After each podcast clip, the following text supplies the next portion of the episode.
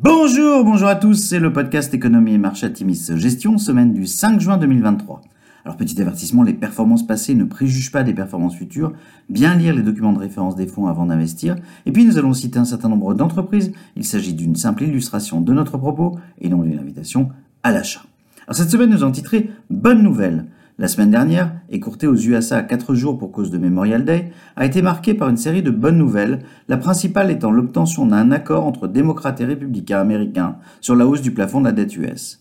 Les chiffres des créations d'emplois US sont par ailleurs ressortis au-dessus des attentes à 339 000 contre 180 000 attendus un taux de chômage porté à 3,7% en mai contre 3,4% en avril et une modération relative de la hausse des salaires ont réjoui les investisseurs qui attendent dorénavant une pause dans la hausse des taux lors de la prochaine réunion de la Fed.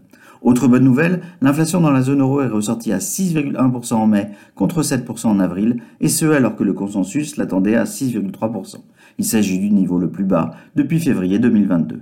Après une série de mauvaises statistiques, les valeurs chinoises ont nettement rebondi vendredi dans l'espoir de l'annonce potentielle d'un nouveau plan de relance de la part du gouvernement. Sur la semaine, le CAC 40 perd 0,7%, le SP500 s'adjuge 1,8% et le Nasdaq progresse de 2%. L'indice Nasdaq, au plus haut depuis avril 2022, enregistre sa sixième semaine consécutive de hausse.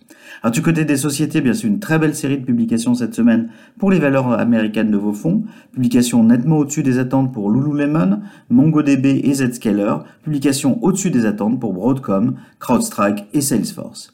Alors à venir, peu de publications macroéconomiques la semaine à venir, à quelques jours de la prochaine réunion de la Fed des 13 et 14 juin prochains.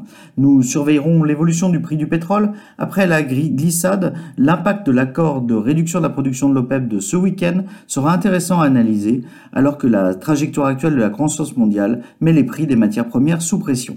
Notons que le scénario d'un soft landing de l'économie américaine, scénario que nous attendions, se précise. Du côté de l'Europe, la baisse de l'inflation constitue aussi une bonne nouvelle.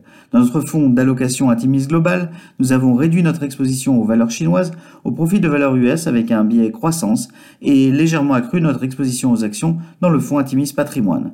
Le rebond tout récent des valeurs moyennes américaines invite à réinvestiguer la classe d'actifs des deux côtés de l'Atlantique selon nous. Après plusieurs mois de sous-performance, rappelons que la capitalisation boursière du Russell 2000 est dorénavant inférieure à celle du seul Apple. Nos fonds les plus investis en valeur du secteur de la tech se comportent de façon très satisfaisante ces dernières semaines. Mention spéciale pour Atimis Industrie 4.0 et Atimis Gen Z qui offrent de surcroît une belle diversification au-delà du seul secteur de la tech. Nous vous souhaitons une excellente semaine à tous.